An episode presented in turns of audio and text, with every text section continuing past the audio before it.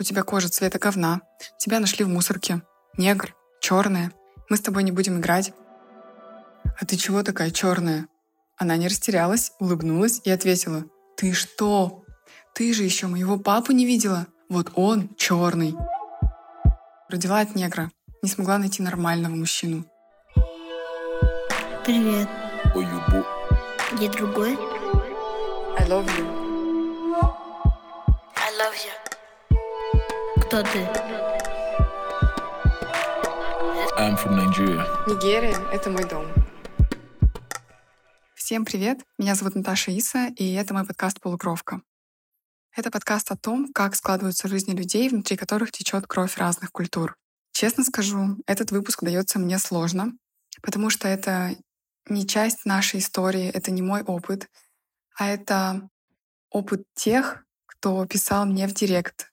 Это опыт тех, кто так же, как и мы, тесно связан с темой, которую мы здесь поднимаем. И опыт очень разный. С того момента, как я начала вести подкаст, мне пришло больше сотни сообщений с разными историями и от детей от смешанных браков, и от их родителей. И сегодня я хочу поделиться с вами некоторыми из этих историй, а потом рассказать, какие я сама для себя сделала выводы. Мой сын Мулат, араб плюс русская. Очень тяжело было найти друзей. В школе гнобили до определенного времени. Из-за этого большая обида на отца. За то, что оборвал связь с нами. Зато недавно отслужил в армии, был душой компании. Вся часть в восторге от него. Когда приезжали в гости в часть, то все говорили, что он супер, и мы отлично его воспитали. Гордяк за сына. У меня двое детей. Дочь 11 лет и сын 8 лет. Живем в ближайшем Подмосковье. В школу ходим московскую. В тему отсутствия расизма крупных городов. С самого рождения, естественно, дочки говорили, какая она красивая. Но в садике дочь подверглась жесткому буллингу детей. У тебя кожа цвета говна. Тебя нашли в мусорке. Негр, черная. Мы с тобой не будем играть. И так далее. Если это происходило при мне, я пыталась объяснить детям корректно. Но по большей части это было в мое отсутствие. И, как утверждает воспитатель, она тоже этого никогда не видела. Но факт был. Я пыталась корректно и спокойно писать родителям в родительские чаты, но ситуация не менялась. И я учила дочь не обращать внимания. Это моя большая ошибка. Надо было пресекать это в жесткой форме сразу же с выходом на директора. С сыном я уже была опытнее и не столь снисходительна к даже малейшим комментариям. Сын же на этом примере, наоборот, очень бойкий и ни на что подобное не реагирует. Может смело дать отпор, как словесно, так и кулаками. И в школе в этом году прямо очень много стало происходить комментариев. Хотя у нас довольно много мулатов. Смотри, негр пошел. Прям чуть ли не каждый день мои дети это слышат. Пресекаем тут же на корню, через учителя, зауча, если из других классов. Либо если я знаю детей, звоню родителям сразу. Вот очень хочется узнать опыт уже взрослых мулатов, как они с этим справлялись. Я росла в постсоветском пространстве как дочь армянина и русской без отца. Дразнит всю жизнь. Главное — научиться правильно реагировать и шутить. Когда уехала в Китай в возрасте 26 лет, первый раз почувствовала себя белой. Хотя историю России знаю лучше чистокровных русских. Теперь я в Африке. Снова белая. Реально белая ворона. Хотя не чувствую себя белой. Детям буду прививать толерантность к чужому мнению и ощущение себя внутри семьи, потому что это самое главное. У нас в подъезде живет уже немолодая женщина, и она гуляет с маленькой девочкой-мулаткой, видимо, внучкой. Помню, когда первый раз встретила их, девочка была еще совсем маленькая. Женщина быстро сказала, а вот мы, вот... Наверное, она сама смущалась, что ее ребенок не как все. Родители не видела, не в курсе есть они или нет, но это не важно. Я думаю, было бы хорошо, если бы в вашем подкасте была тема о том, как самим родителям не смущаться, что их дети отличаются. Пишу в кавычках, потому что на самом деле это же обычные дети, как все. Наташа, привет. У нас вообще был прикол. Дочке тогда 7 лет было, первый класс. Ее спрашивают, а ты чего такая черная? Она не растерялась, улыбнулась и ответила, ты что, ты же еще моего папу не видела. Вот он черный. До сих пор с твоей девочкой дружит.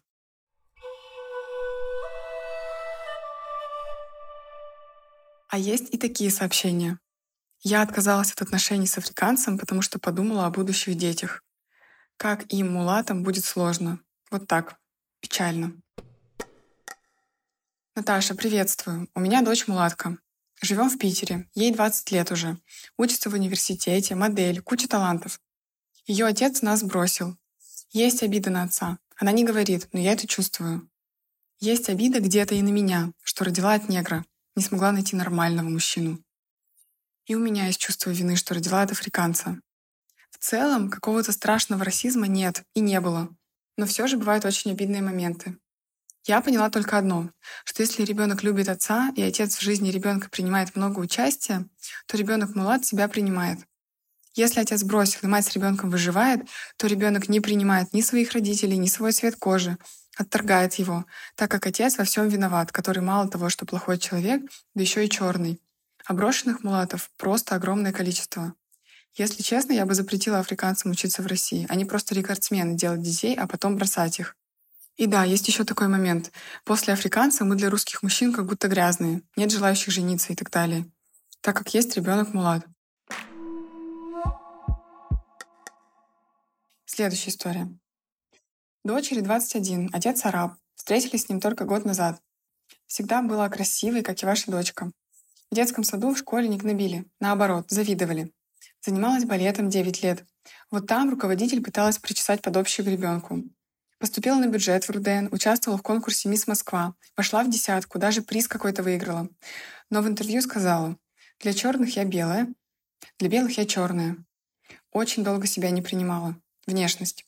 Только сейчас, работая моделью, успешно, начала носить кудряшки и подчеркивать индивидуальность. Но до сих пор не любит этностиль применительно к себе.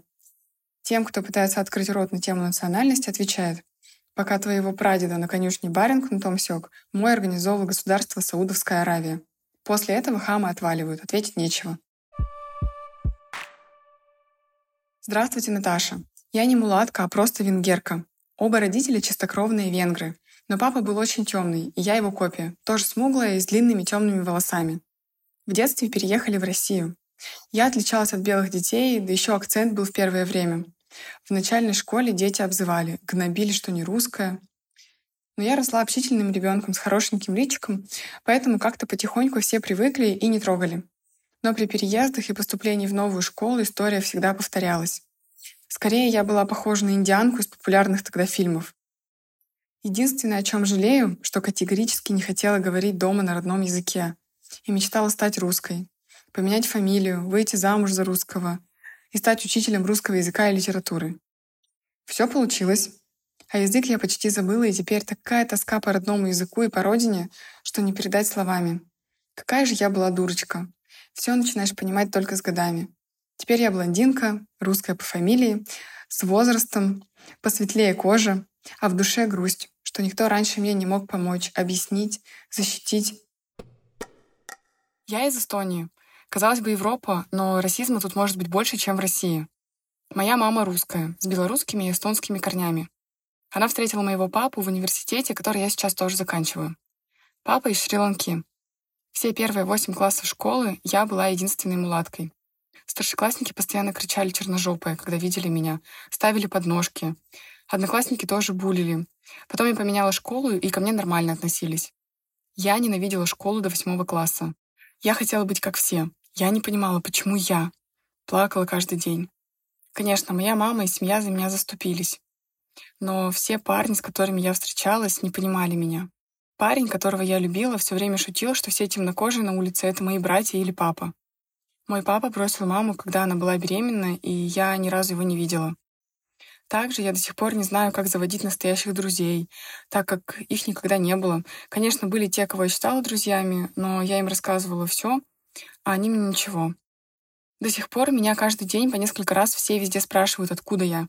И ответ русская никого не устраивает. Постоянно надо всем объяснить, мама такая, папа такой.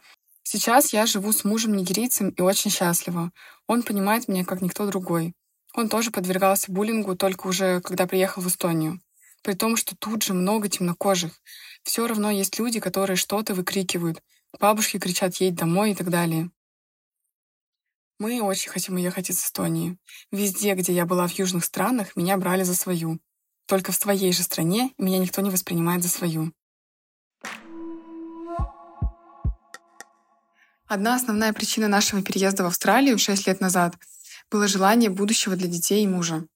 Наш старший сын столкнулся с расизмом с раннего детства. От выражений мимо проходящих посторонних людей, которые, тыкая пальцем на маленького малыша, говорили «смотри, какой негр», до выражения одноклассника в первом классе «все негры говно и должны сдохнуть». Это Москва. Но в большем проценте, конечно, у старшего сына были хорошие друзья. Соседи в доме доброжелательные. Второму сыну было четыре с половиной года, когда мы уехали. Он был любимец всех воспитателей в детском саду. Третьему было годик. Австралия — это страна мультинациональная. Тут каждый десятый ребенок выглядит как мой. Было не очень обычно, забирая ребенка со школы, каждый раз ошибаться в толпе, что это не твой сын идет. У нас за шесть лет здесь, в Австралии, ни разу не было инцидентов. Второй сын даже не знает слова «негр» и ни разу не слышал его. У всех четверых детей друзья из разных стран, национальностей и культур. У меня с переездом в Австралию на душе огромное спокойствие. Я знаю, что ничего не случится ни с моим мужем, ни с детьми. В Москве у нас не было машины, и муж постоянно пользовался общественным транспортом. И порой возвращался очень поздно. И у меня постоянно была тревога. У него тяжелая жизнь была в России. От ножевого ранения в спину до шрамов на голове. От разбитой бутылки. Это 90-е и скинхеды. Еще вспомнилось, как на фоне инцидента старшего сына в детском саду, когда ему было 4 года, один из детей в группе сказал моему сыну, что он будет с ним дружить только когда он побелеет. Сын сказал, что как же он хочет, чтобы у него была кожа такого же цвета, как у меня. Сердце разрывалось. Я ему тогда сказала, чтобы не переживал, и сказала этому мальчику, что он будет с ним дружить, только когда тот потемнеет. Привет, Наташа. Мы интернациональная семья. Я из России, муж из Судана. Проживаем в Израиле. Вместе вот уже 10 лет. У нас растут двое замечательных детей. 7 лет и 4,5 года. Горжусь, что у меня дети мулаты. Просто потому, что они мои дети. На все первые свидания отказывала мужу, так как стеснялась выйти с ним в свет. Скажем так, спустя полгода сдалась. Сейчас не замечаю, что мы разного цвета кожи. Просто люблю. Конечно, в Израиле строго с расизмом, и услышать тут какое-то обзывательство можно редко. Но да, и такое бывает. А еще, когда сын был маленький, его фотографировали прохожие. Не потому, что он мулат, а потому, что просто сладенький пончик, как пупсик игрушечный был. Нашу дочь позвали на фотосессию. Мы отказались, и за нами прислали такси лично, потому что она мулатка. То есть плюс. Не знаю, как бы мы жили в России, но в Израиле нам комфортно. Мы граждане и имеем все те же права, как и все. У вас замечательная семья, так здорово, что вы поднимаете эту тему. Спасибо. Как ни странно, я здесь, в Домодедово, Московская область, ощущаю себя матерью какой-то звезды. Автограф еще не берут, увы, но у нас редкий день обходится без многочисленных комплиментов. Какой красивый мальчик, наверное, в папу, а то и девочка красивая. Какой там хейт? Более того, в городе меня теперь знают все, именно по сыну. При этом я живу здесь с 96 -го года. За все время негатив был только от лучшей подруги, с которой пришлось расстаться. Остальные — принц, как есть принц. Это только маленькая часть истории, которую я прочитала. На самом деле их гораздо больше, но я для себя отметила, что, во-первых, тема полукровок — это не только тема детей от смешанных браков, это тема, в принципе, каждого человека, который чем-то не похож на большинство. Во-вторых, это тема не конкретного ребенка, а семьи в целом.